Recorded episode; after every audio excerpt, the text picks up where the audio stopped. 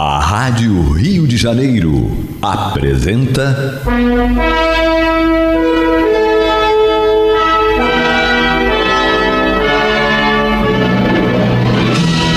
Caminho do Senhor. Programa de estudos sobre a Bíblia Sagrada com revelações inéditas a respeito de muitos ensinamentos do Cristo de Deus, ainda não perfeitamente divulgados nem compreendidos. Um programa dedicado a todos os que amam o Senhor Jesus. Criação de Acácio Fernandes Moreira e Gastão Veríssimo Brandão.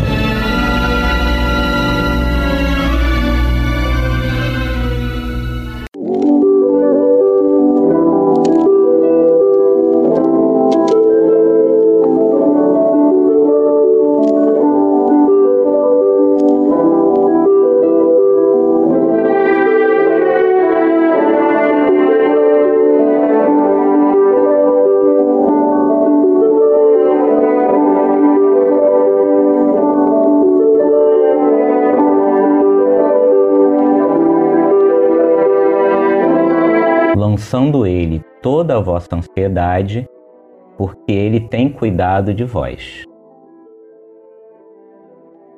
As ansiedades armam muitos crimes e jamais edificam algo de útil na terra. Invariavelmente, o homem precipitado conta com todas as probabilidades contra si. Opondo-se às inquietações angustiosas, falam as lições de paciência da natureza em todos os setores dos caminhos humanos. Se o homem nascesse para andar ansioso, seria dizer que veio ao mundo não na categoria de trabalhador em tarefa santificante, mas por desesperado sem remissão.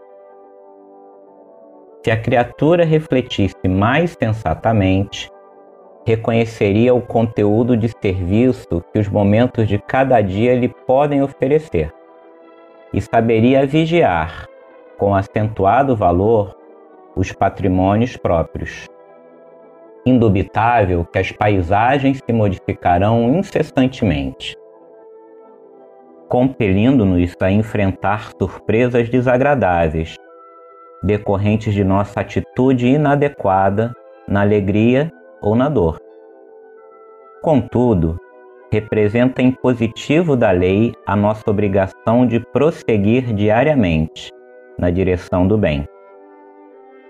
A ansiedade tentará violentar corações generosos, porque as estradas terrenas desdobram muitos ângulos obscuros e problemas de solução difícil. Entretanto, não nos esqueçamos da receita de Pedro. Lança as inquietudes sobre as tuas esperanças em nosso Pai Celestial, porque o divino amor cogita do bem-estar de todos nós. O justo é desejar, firmemente, a vitória da luz, buscar a paz com perseverança, disciplinar-se para a união com os planos superiores insistir por sintonizar-se com as esferas mais altas. Não esqueças, porém, que a ansiedade precede sempre a ação de cair.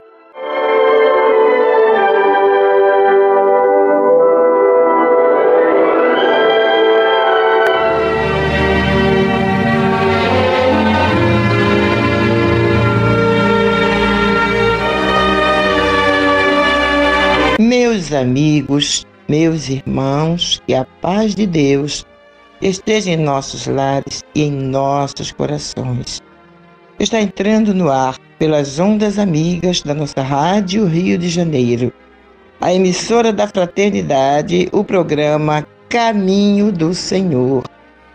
Procurando levar até vocês, para o coração de vocês, para os lares de vocês, a mensagem do Evangelho de Jesus como fazemos há 36 anos. E no programa de hoje nós começamos com um texto do Emmanuel, né, do livro é, Pão Nosso. E o texto intitula-se Ansiedade. O Emmanuel se inspirou, como sempre, o Emmanuel sempre se se inspira no Novo Testamento. Dificilmente tem é, uma página dele com alguma coisa do Velho Testamento, mas sempre tem, né? Às vezes ele põe texto do Velho Testamento, mas esses quatro livros dele, Fonte Viva, Pão Nosso, Vinha de Luz, Caminho, Verdade e Vida, são todos inspirados na, em trechos do Novo Testamento, de, dos, dos quatro evangelistas, as cartas, as epístolas, até Apocalipse. O de hoje, ele se inspirou no, na epístola, primeira epístola de Pedro, capítulo 5, versículo 7. Lançando sobre ele toda a vossa ansiedade, porque ele tem cuidado de vós. Pedro aconselhando aos irmãos de fé a lançar sobre Jesus toda a ansiedade deles, porque Jesus tem, tem cuidado de nós, né? E como tem, como ele tem carinho, como ele tem é zelo por todos nós. Nós esquecemos, infelizmente nós esquecemos, não é mesmo, irmãos? E quando é, a gente fala em ansiedade, o que, é que nos lembra? Eu acredito que vocês devem lembrar é uma das coisas que estamos sempre falando aqui, né? E uma das páginas mais bonitas, um dos textos mais bonitos do Evangelho é o Sermão da Montanha.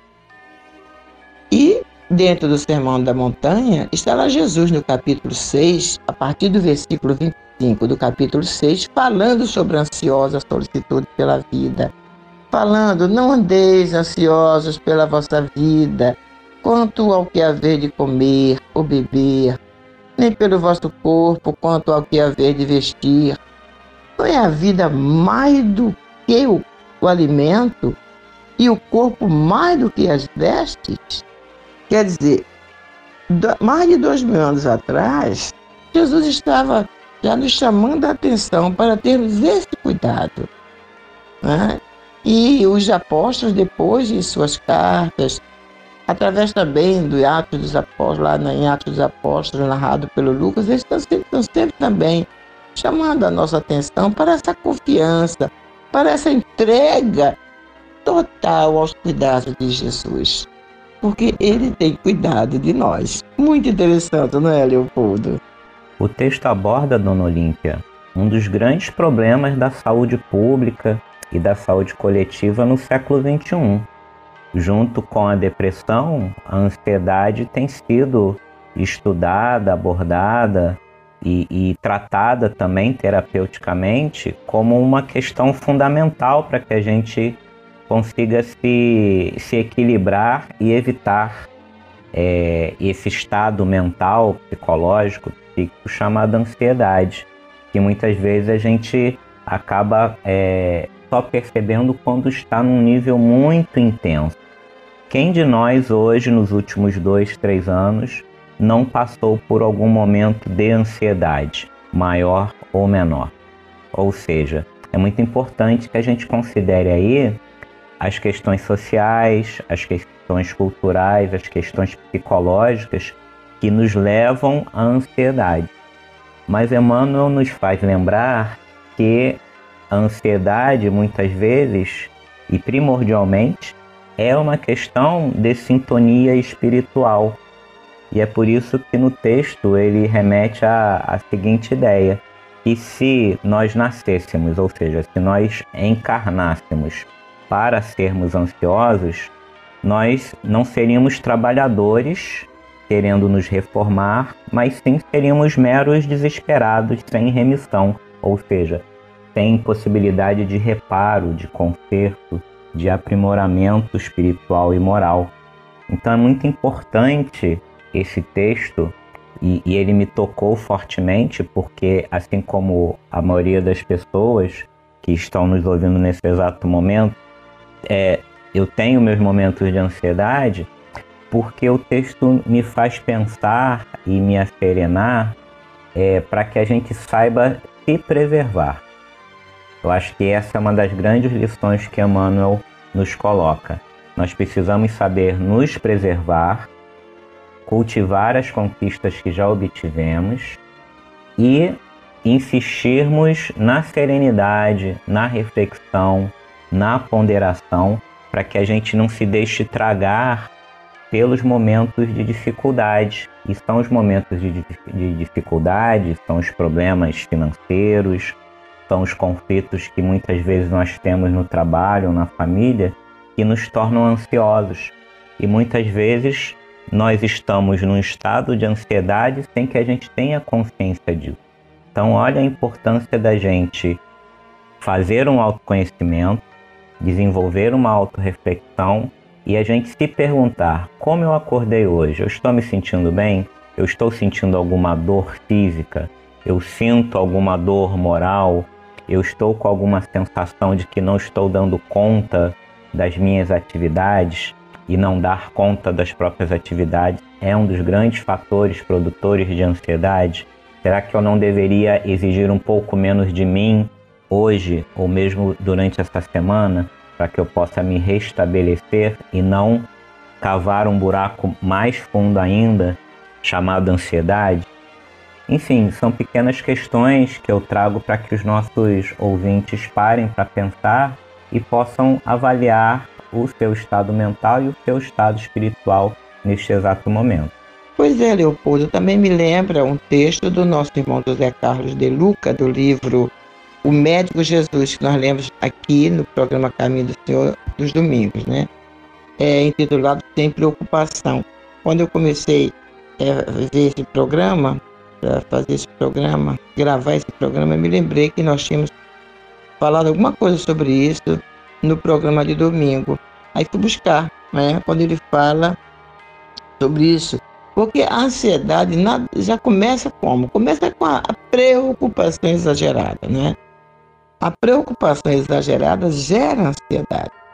Então ele começa dizendo: evite a preocupação, pois ela consome nossas melhores energias, que antes deveriam ser canalizadas para a resolução das dificuldades orgânicas. A preocupação gera tensão e ansiedade, cujas emoções aumentam a produção dos hormônios responsáveis pelo estresse. Entenderam? Né? Mas não, quem disse que a gente consegue? Olha, não adiantou Jesus ter falado aquilo para gente dois mil anos atrás, não. Nós continuamos precisando que outras pessoas venham, falem também, e mais nós ainda continuamos é, com a preocupação exagerada. Né? É, e ele diz o seguinte: sem que estejamos com a mente livre de temores, dificultaremos qualquer processo de cura. Diante de um problema, avalie se algo puder ser feito. Ou melhor, diante de um problema, avalie. Se algo puder ser, feito, faça logo e não se preocupe. É o que nós temos que fazer. Se algo pode ser feito, nós vamos fazer e fazer logo, né? Muitas pessoas vivem preocupadas com seus problemas e doenças, mas estão com as mãos desocupadas e com as horas vazias de tédio. Deus jamais fará algo que nós mesmos já temos condições de fazer. Em regra, quem muito se preocupa, pouco se ocupa. E o que, que pode acontecer? Quando a gente muito se preocupa, a gente fica com a, a mente totalmente atordoada né, pela preocupação e esquecemos de fazer alguma coisa, esquecemos de ser útil, né? esquecemos de, de que temos muito que o mundo, o mundo está à nossa espera, que Jesus está à nossa espera, à espera de que nós demos um passo para fazer alguma coisa em benefício do, do próximo, porque estaremos fazendo em nosso próprio benefício. Aí continua nosso irmão José Carlos de Luca. Todavia, se nada puder ser feito, também não há razão para se preocupar, porque a resolução do problema já não está mais em suas mãos. Nesse caso, deite-se e vá dormir, pois Deus permanece acordado trabalhando pelo melhor em seu benefício. Olha que frase linda.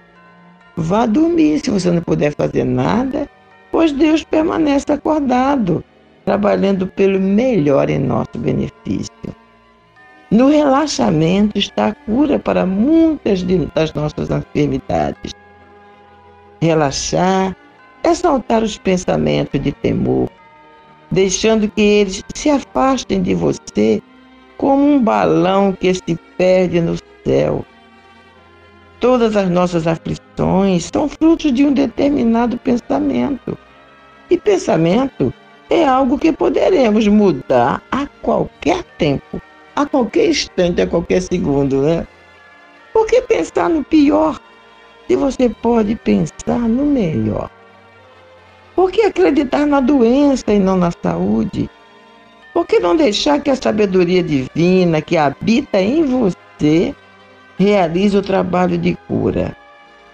Por que você não dá uma chance a Deus? Eu achei essa página do nosso irmão De Luca maravilhosa, é muito profunda. Então, fica aí os conselhos dele, né? Vamos dar uma chance a Deus.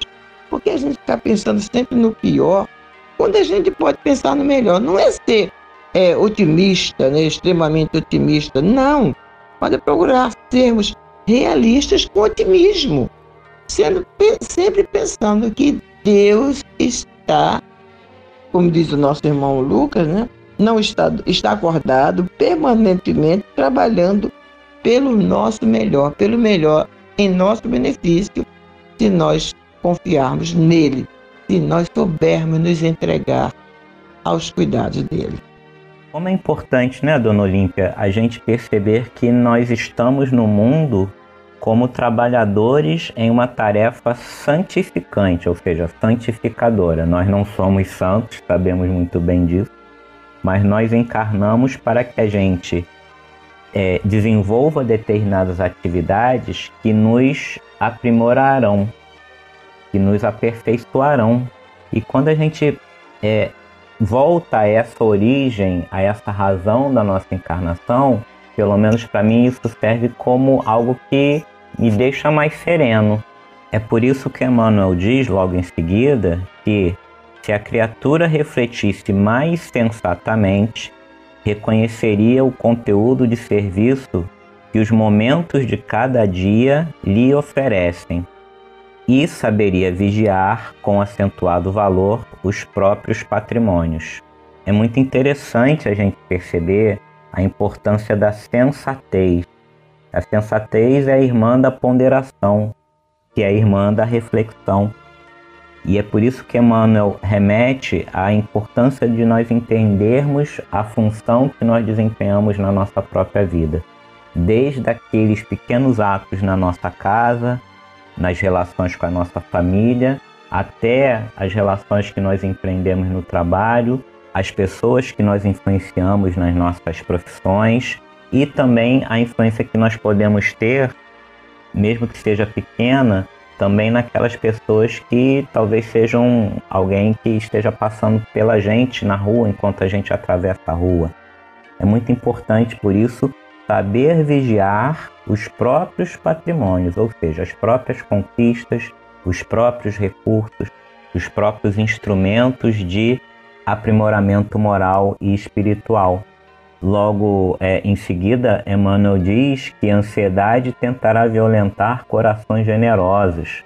Então, olha como a ansiedade ela tem é, uma característica de produzir uma autoviolência, quer dizer, a pessoa que é ansiosa, em primeiro lugar, está se violentando, está se machucando e muitas vezes, na medida em que ela se machuca, ela acaba machucando os outros porque muitas vezes a ansiedade se transforma em nervosismo, se transforma em raiva, ou seja, se transforma em sentimentos que acabam é, de alguma maneira interferindo negativamente na vida das pessoas que estão próximas a nós.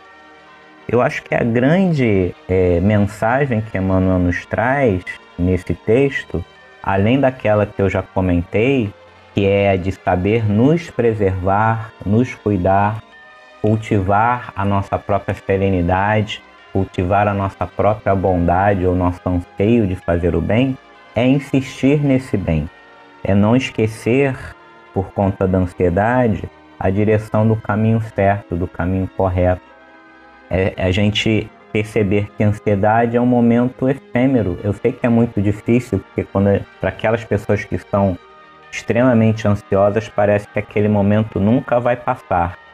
Mas é nesse exato momento que a gente precisa ver que nós estamos sempre num desafio evolutivo, que muitas vezes é dado externamente, por situações pelas quais a gente passa, mas que muitas vezes o nosso maior inimigo é a nossa própria mente. E muitas vezes a nossa própria mente é aquilo que nós podemos controlar. Nós não podemos controlar os outros. Nós podemos controlar a nossa própria mente a partir da oração, a partir da autovigilância, a partir do estudo e a partir do autoconhecimento e da autorreflexão. Nesse sentido, nós precisamos sempre ver o nosso próprio estado mental, físico, psicológico como um ponto de partida para cada dia. E é por isso que é muito importante que a gente acorde todo dia e pense o seguinte: o que, que eu preciso fazer hoje? Qual é o meu estado de humor? E o que, que eu posso fazer para me melhorar? A gente precisa primeiro se melhorar para poder melhorar o mundo.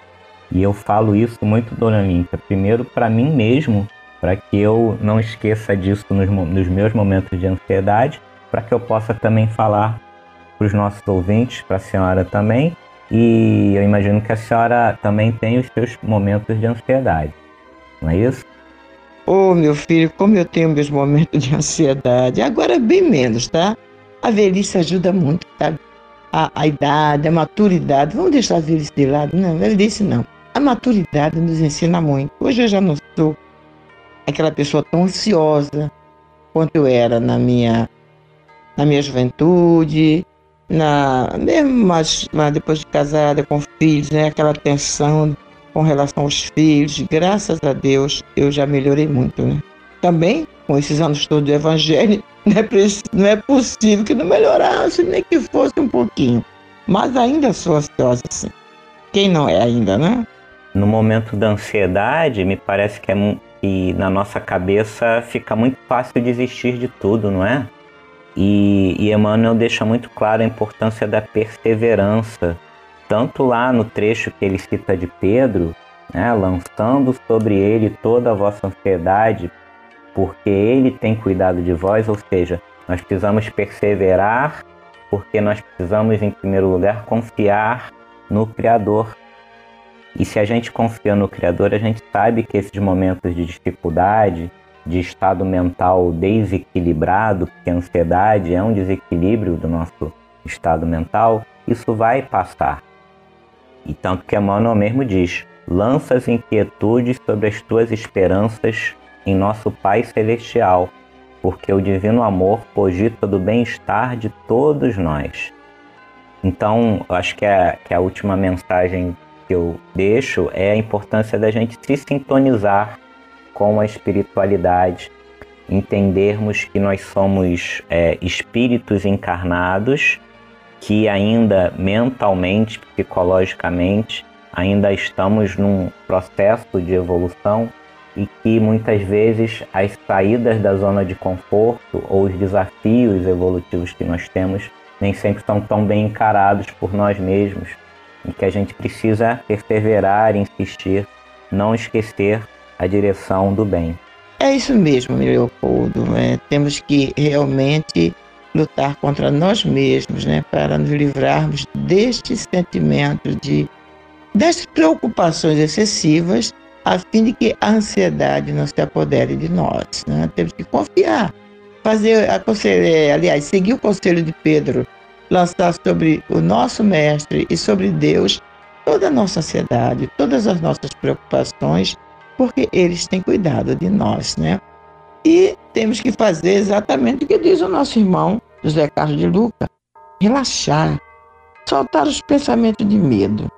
E nada melhor para soltar os pensamentos de medo, de temor, de ansiedade, do que lermos o, a ansiosa solicitude pela vida de Jesus que está lá no Evangelho segundo Mateus, no capítulo 6, versículos 25 a 34.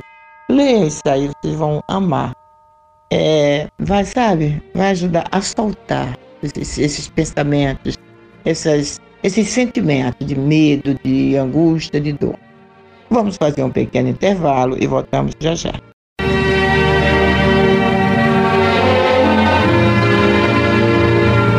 Vamos então para o estudo do Evangelho, ou melhor dizendo, para o estudo de Atos dos Apóstolos, né, que estamos estudando às quartas-feiras.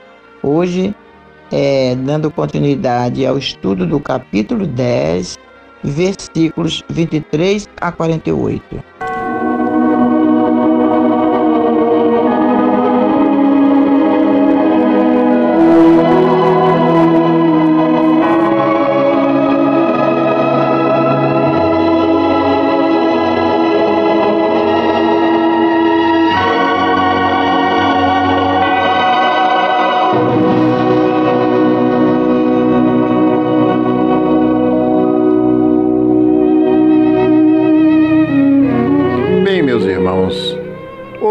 Não faremos, como de hábito, a leitura do trecho do Evangelho a ser estudado. E isso por duas razões. Uma por se tratar da continuação de um assunto já estudado no programa anterior.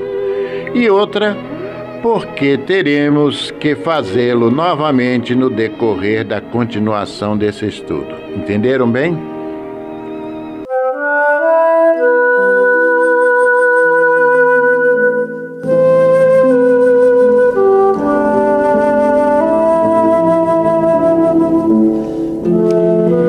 Nós estamos dando continuidade então ao estudo do capítulo 10 de Atos dos Apóstolos, ainda com relação às visões do centurião Cornélio e de Pedro. Vocês estão lembrados, né?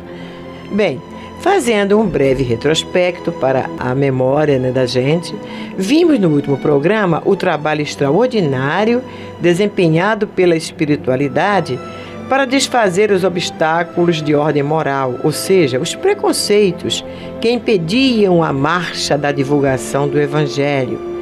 Preconceitos esses ainda muito arraigados e exatamente na alma de um daqueles escolhidos pelo próprio Mestre para dar continuidade ao bendito trabalho por ele iniciado, que era Simão Pedro. Pedro estava esquecendo-se das recomendações do Mestre e de, portanto, fazer discípulos de todas as nações, batizando-os em nome do Pai e do Filho e do Espírito Santo, conforme vemos no versículo 19 do capítulo 28 do Evangelho segundo Mateus. Bem, meus irmãos, ao comentarmos o capítulo 10 do Evangelho segundo Mateus, onde este evangelista relata que depois de ter escolhido seus discípulos e dar-lhe autoridade sobre os espíritos imundos, Jesus os enviou pelas aldeias, não sem antes instruí-los em como deveriam agir e no que deveriam dizer. Também os alertou para os perigos, as dificuldades, assim como os estimulou e lhes falou das recompensas.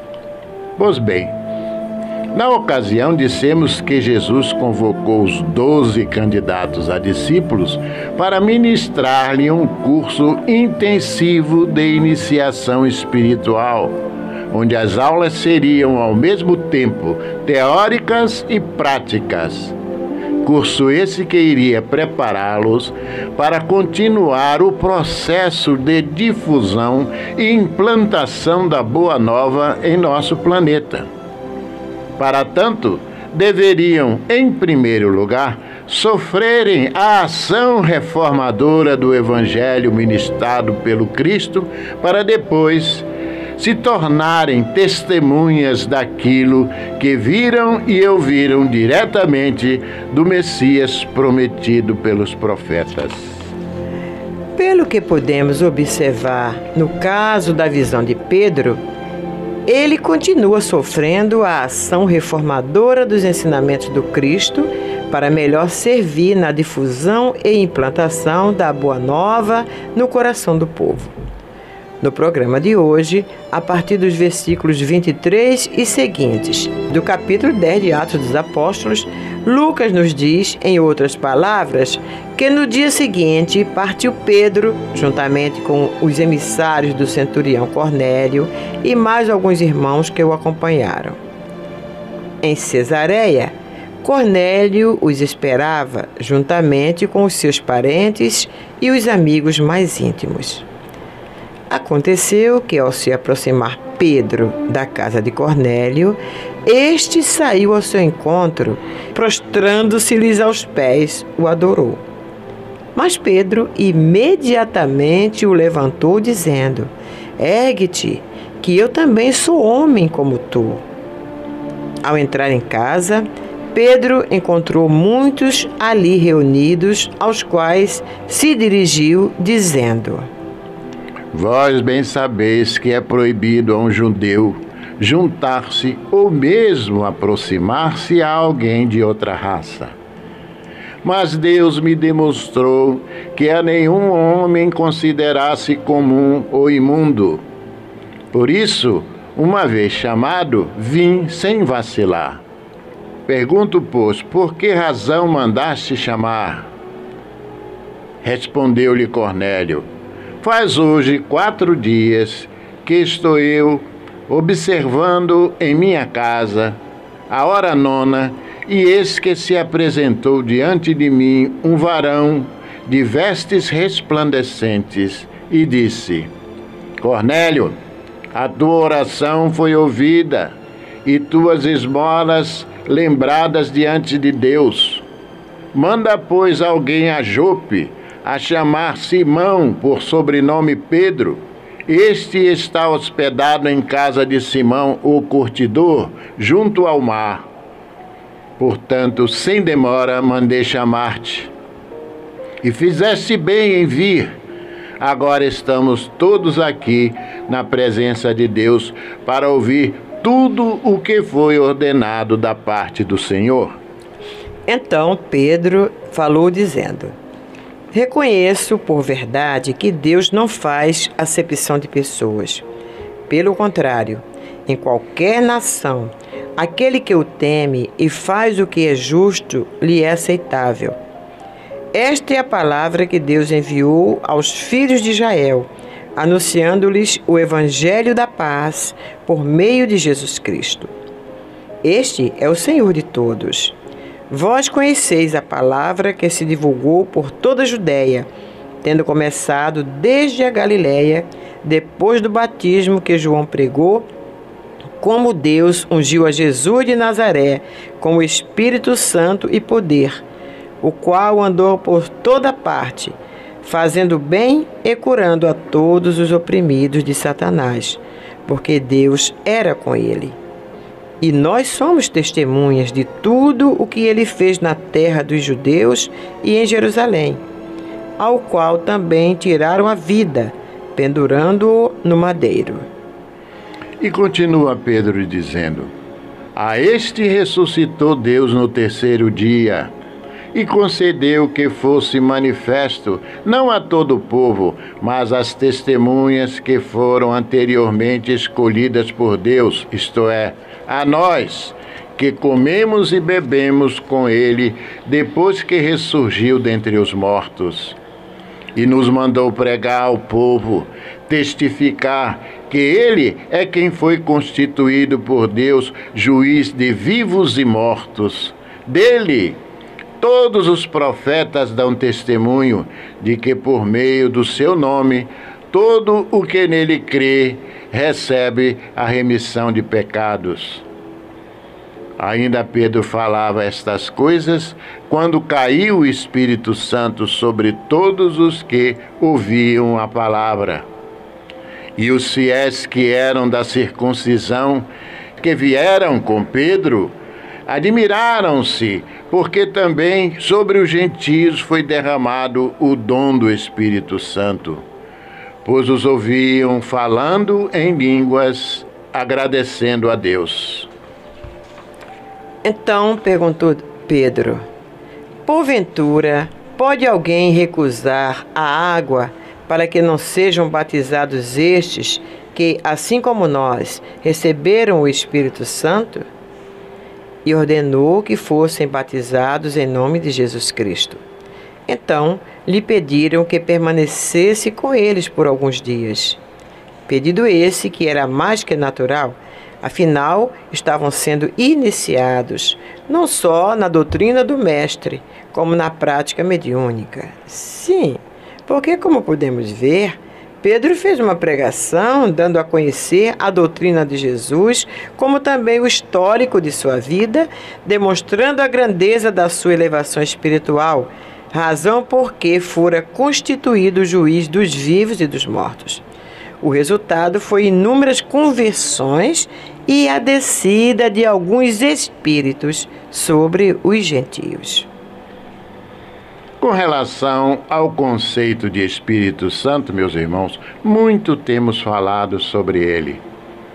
Como nunca é demais repetir conhecimentos, aqui vai uma síntese do que dissemos quando comentamos o capítulo 1, versículos 1 a 5 de Atos dos Apóstolos.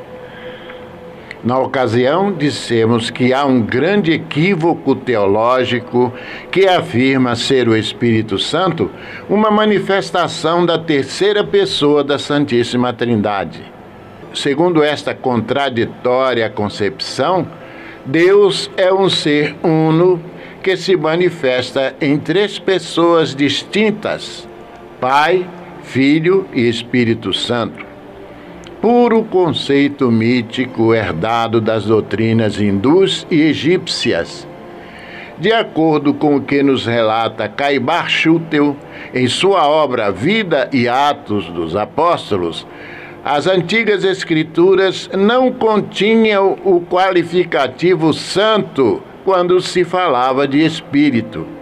Todos os apóstolos reconheciam a existência de espíritos, mas entre eles bons e maus.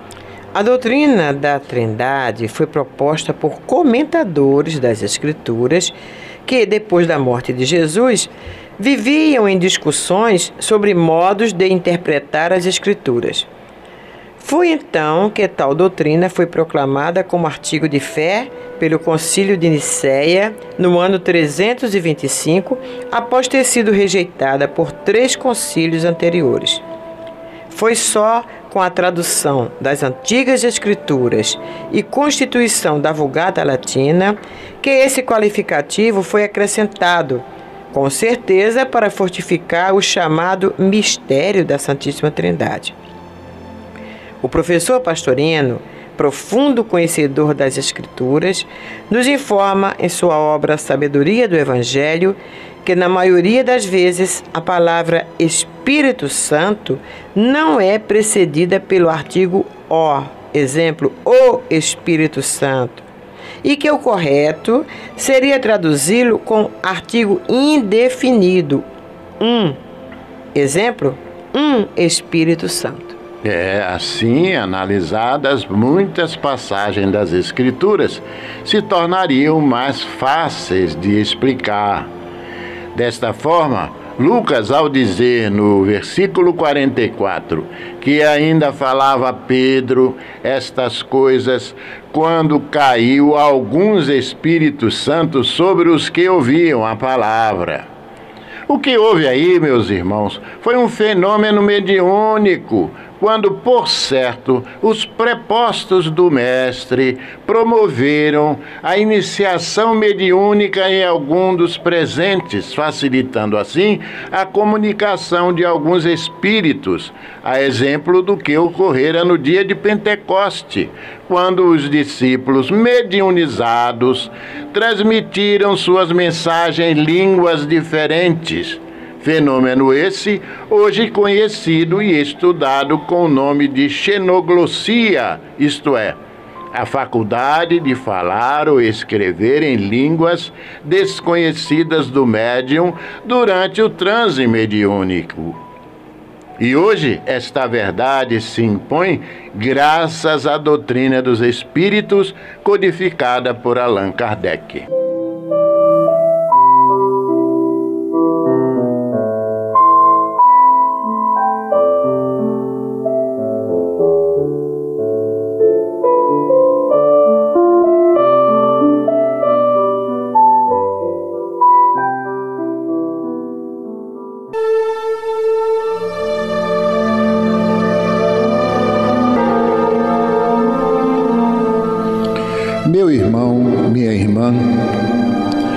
Seu coração está angustiado e lhe falta ânimo para enfrentar os obstáculos da vida diária, se você sente-se só e compreendido pelos que lhe rodeiam, se alguma dor física ou moral está atormentando-lhe, tirando-lhe as horas de sono, enfim, se você está sofrendo, lembre-se, você não está só.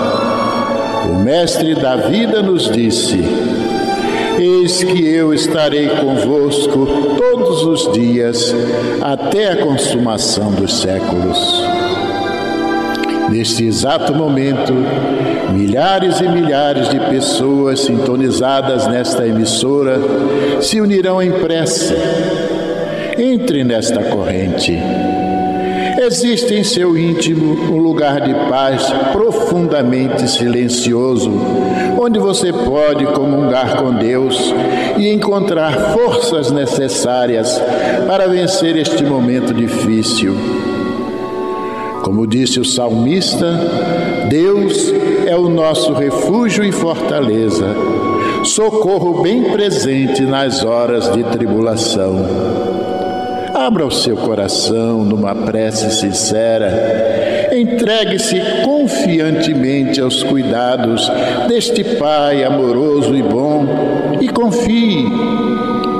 Os impossíveis para os homens são possíveis para Deus. Vamos envolver em nossa corrente de preces de hoje os nomes de alguns irmãos e, mesmo que o seu não esteja nesta relação, sinta-se incluído, meu irmão, sinta-se incluída, minha irmã. Renata Soares Dias de Souza, Isabela Dias de Souza Santana, Terezinha Ferreira Rocha, Beatriz Henrique de Souza, Eliezer Coelho, Lívia de Carvalho, Albano Gonçalves, Lucimar Nunes da Costa, Marcelo Mendonça Lins, Caio Fonseca Peçanha, Aristides Antônio Pereira, Maria de Lourdes Alexandre da Silva, Neuza Fontes Pereira, Carmen Correia Fontes, Genésia Carlos Cavalcante, Rafael de Oliveira Trajano, Maria Claudiane Ferreira Trajano, Francisco Menezes Vasconcelos Neto, Marcos Vinícius dos Santos Martins, Arlete Mercedes, Rubens Farias, Jacira da Costa, Constantino Augusto de Souza Júnior, Marilena Augusto de Souza, Igor Peter Augusto de Souza Nunes, Heitor Ambrósio de Souza, Suelen Ambrósio Ferreira Ferraz, Natalício Inácio Martins, Luciana Alves Moreira, Gabriel Moreira Martins, Alfredo Augusto de Azevedo, Carlinhos Conceição, Lígia Ferreira Lima, Fabiana Monteiro de Melo, Fernando José Dias Madureira, Edne da Fonseca Pinto Magalhães, Maria de Fátima Gonçalves da Silva, para todos vocês, meus irmãos, o nosso carinho, os nossos pedidos a Jesus de que os envolva nesta corrente de preces, aquecendo-lhes o coração, dando-lhes paz, saúde e força. Vamos falar com Jesus.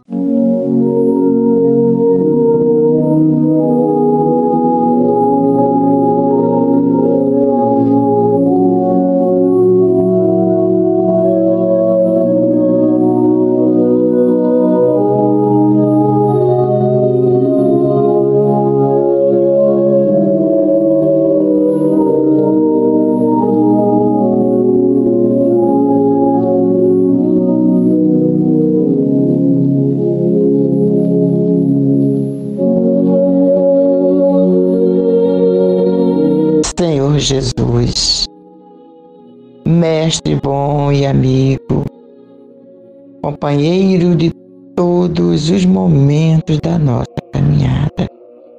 Na verdade, és realmente, Senhor Jesus, aquele que está ao nosso lado em todos os momentos de nossa vida, de nossa existência, sejam momentos de dor, de tristeza, de alegria, de paz, de dissabores, estás sempre conosco, porque dissestes que estarias conosco todos os dias até o fim dos tempos.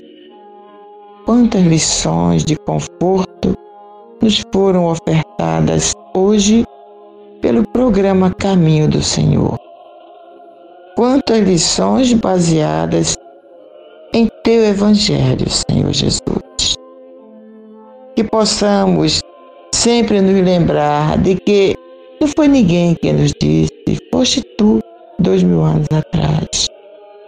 Não andeis ansiosos pela vossa vida, quanto ao que haver de comer ou beber, nem pelo vosso corpo, quanto ao que haver de vestir.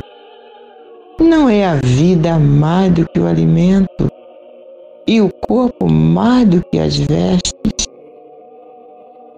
Observai as aves do céu, não semeiam, não colhem, nem ajuntam em celeiros. Contudo, vosso Pai Celeste as sustenta. Porventura não valeis vós muito mais do que as aves?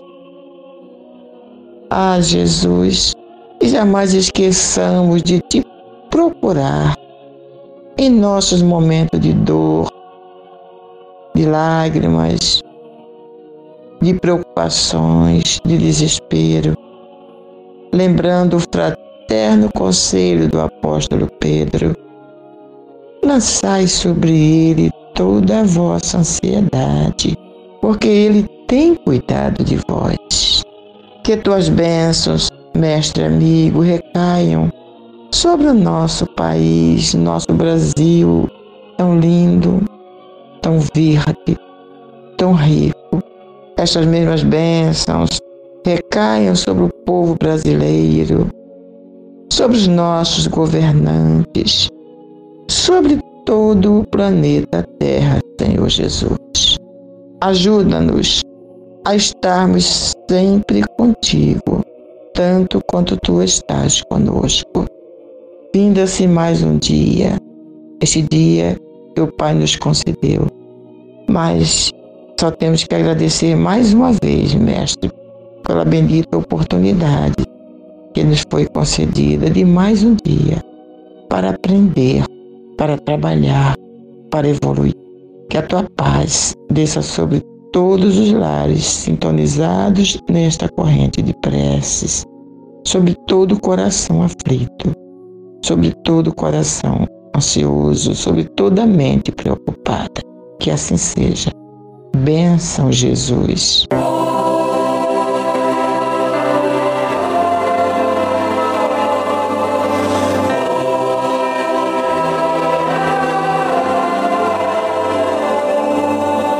fim da.